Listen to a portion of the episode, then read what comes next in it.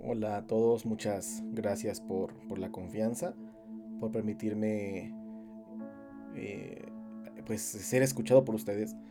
Muchas gracias. y espero sea enriquecedor el podcast eh, de varios que quiero hacer.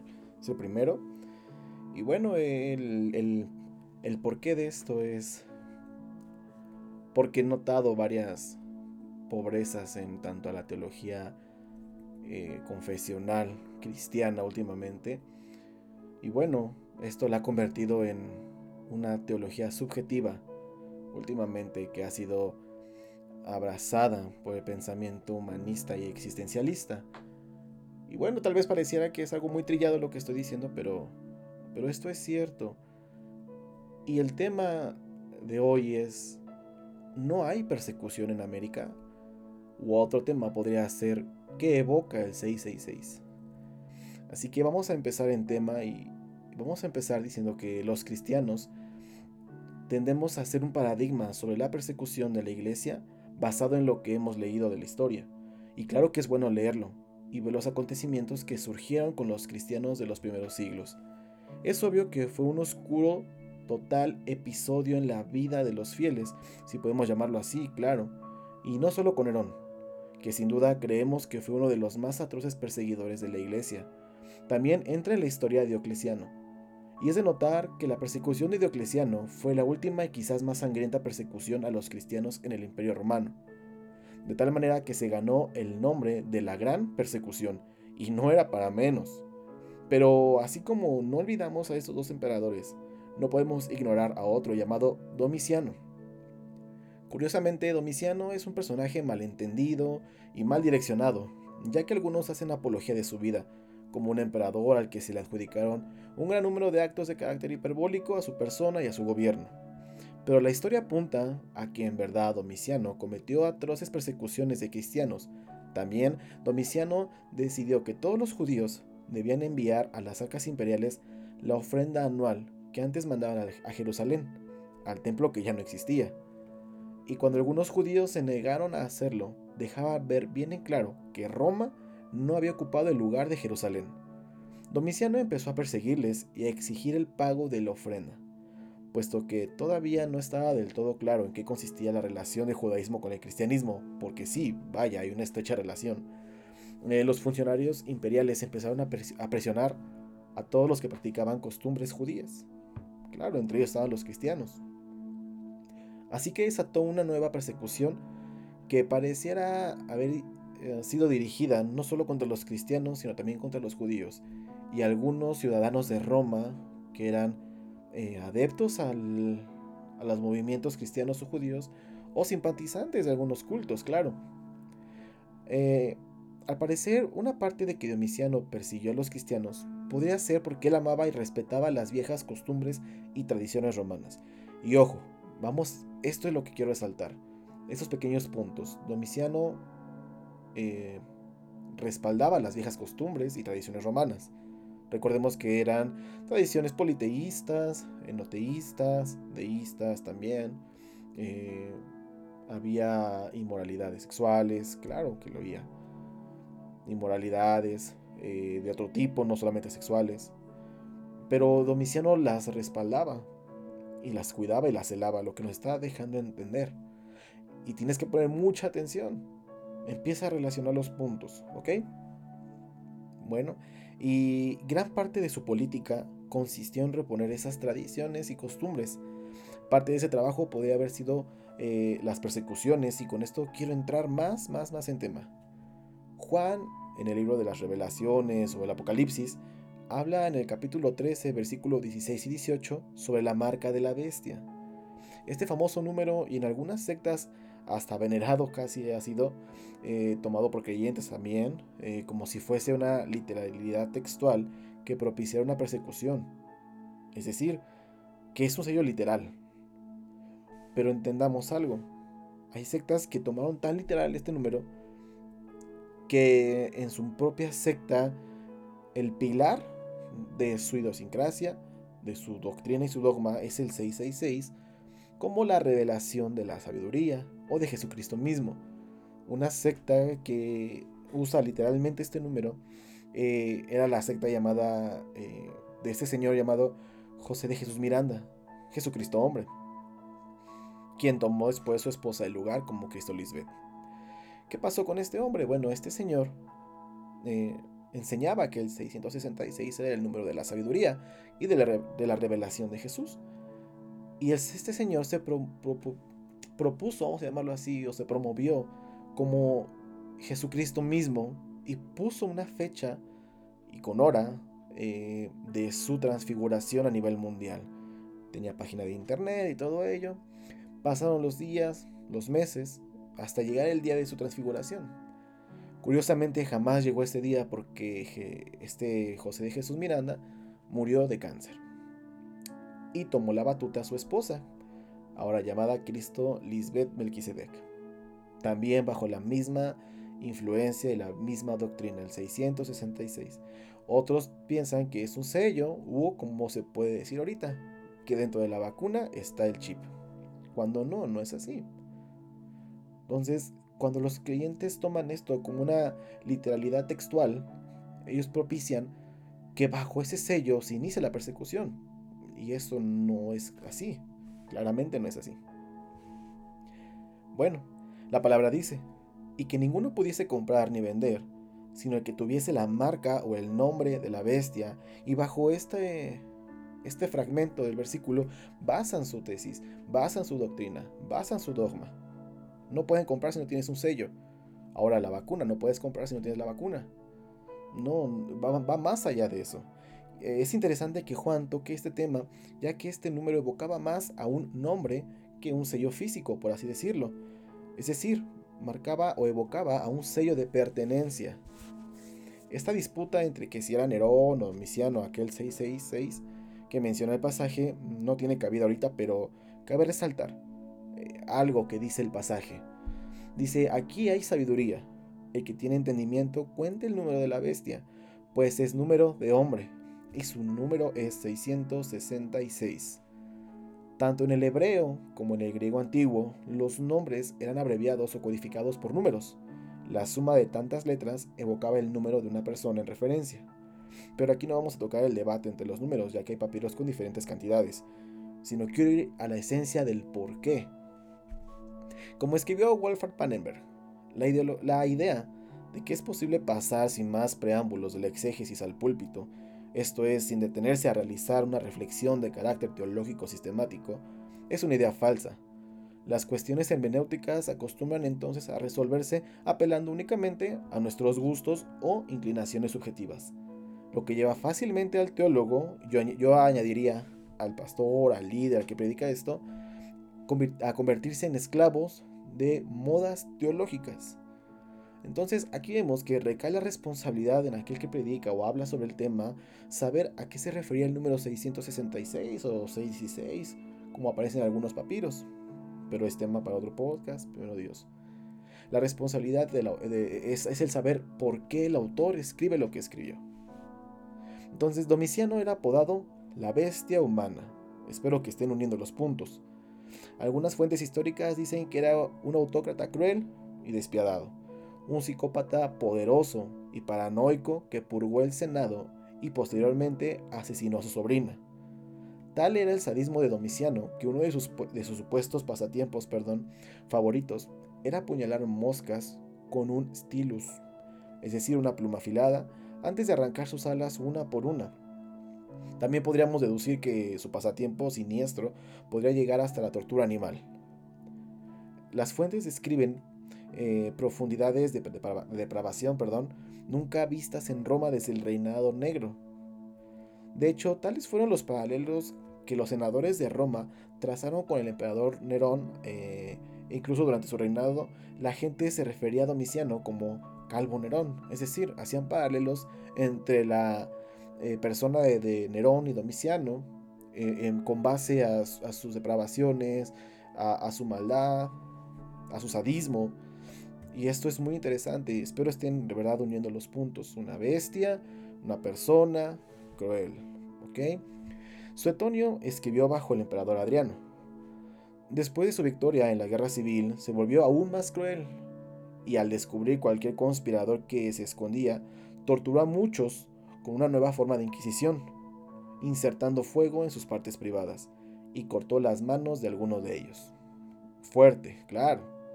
El emperador Domiciano tenía un apodo, la bestia humana, como lo mencioné hace, más, eh, hace, hace ratito. Lo que parece indicar que el evangelista estaba refiriéndose a él. Este emperador evidentemente mató a muchos, muchos cristianos.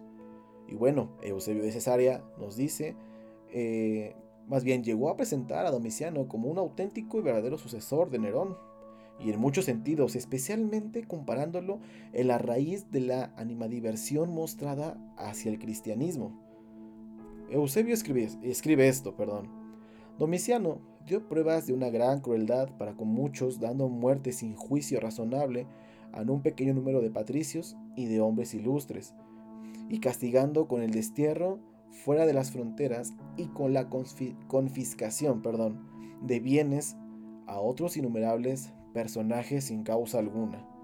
Terminó por constituirse a sí mismo sucesor de Nerón en la animosidad y guerra contra Dios. Efectivamente, él fue el segundo en promover la persecución contra nosotros, a pesar de que su padre, Vespasiano, nada malo había planeado contra nosotros. Interesante cómo es que Domiciano empezaba a confiscar propiedad privada. Es decir, Domiciano empezaba a abarcar ya eh, eh, territorio autoritario en la vida de las personas que no estaban de acuerdo con él muy, muy interesante. Seguimos teniendo los puntos. Una persona, es decir, una bestia, una marca, un sello de pertenencia, alguien, una persona que es capaz de todo contra aquellos que no están de acuerdo con él. Y bueno, ahora se han de preguntar, ¿a qué vas con todo esto, Ariel? Pues mi punto sobre, son sobre las persecuciones, claramente. Según historiadores como Larry Hurtado, Justo L. González, entre otros, han puntualizado que los cristianos eran perseguidos primeramente por el choque cúltico, es decir, los cristianos no sucumbían a la adoración al César, ya que había templos dedicados especialmente a ellos, y después fueron perseguidos por la opinión pública, eh, sus estándares de moralidad, ética y vivencia se veían confrontados ante la polución del libertinaje que conllevaba hasta el sexo ceremonial a dioses paganos cosa que notamos en el antiguo pacto. Claro, esto no es nuevo, no es algo que se haya desarrollado posteriormente, sino notamos que las relaciones sexuales eh, ceremoniales se encuentran también en el Antiguo Testamento. Lo podemos ver en Segunda de Reyes, capítulo, segundo libro de Reyes, perdón, capítulo 23, versículo 7, que dice, además derribó los lugares de prostitución idolátrica que estaban en la casa de Jehová, en los cuales tejían las mujeres tiendas para Seraj. Muy, muy interesante, muy, muy interesante. Entonces, cuando esta manera de vivir de los,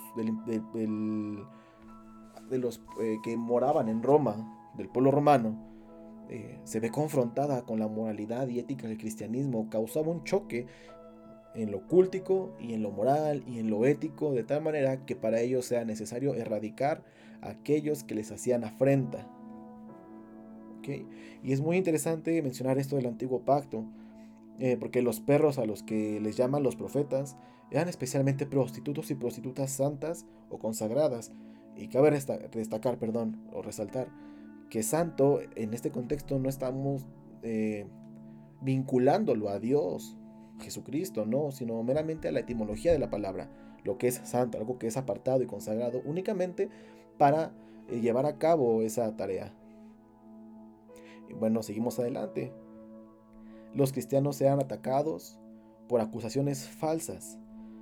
Esta afrenta provocaba que la opinión pública cobrara peso, de tal manera que se levantó una persecución. Y esta persecución eh, tenía como bases incoherentes acusaciones a los cristianos. Tales eh, acusaciones iban desde sexo incestuoso, la pedofilia, el canibalismo y la adoración a los genitales de aquellos que estaban encargados eh, de, las iglesias, bueno, de las sinagogas en ese entonces. Pueden encontrar información de esto en un libro llamado Destructor de Dioses de Larry Hurtado. Es muy recomendable este, este libro. Y bueno, seguimos adelante. Esto conmocionó a la sociedad, ya que debían erradicar aquel fundamento que les hacía afrenta en lo moral, ético y religioso. Es por eso que vemos sangrientas persecuciones, mártires destazados y otro tipo de sufrimientos hacia los que profesaban y mostraban la fe cristiana. Pero aquí está el punto central. Hemos dogmatizado tanto la persecución que el paradigma siempre apunta a un martirio, muertes o alguna clase de sufrimiento relacionado a la sangre. Este número, el número de la bestia, que es una que en una marca eh, más bien que es más que una marca, es una persona, es un sistema, sus séquitos, y esto me lleva a la pregunta, ¿qué sucede en Occidente? ¿Qué sucede en América?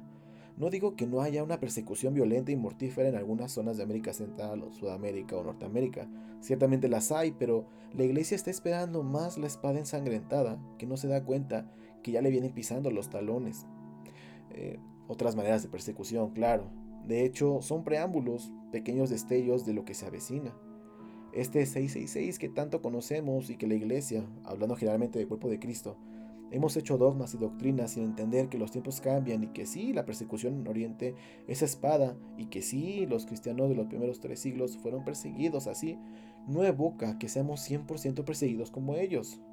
Hoy en Occidente, en América, estamos viviendo una creciente persecución al cristianismo llamada censura, liberalismo teológico e ideología filosófica que se ha adentrado eh, en los círculos del cristianismo y en lo que predica. Es decir, hemos sido penetrados por la filosofía humanista y abierto secretamente puede ser notorio.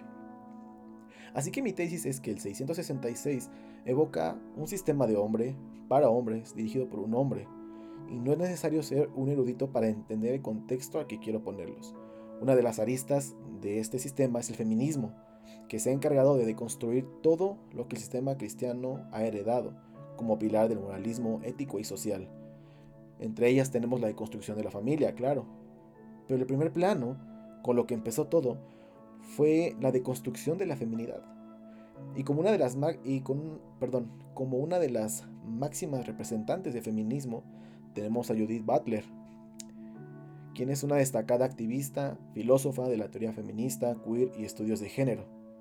El pensamiento o la idiosincrasia de Butler es el género y la sexualidad como construcciones culturales impuestas en contraposición a la visión de roles de género o sexuales con raíces biológicas, y a la vez define que estas identidades son construcciones discursivas, represivas y excluyentes.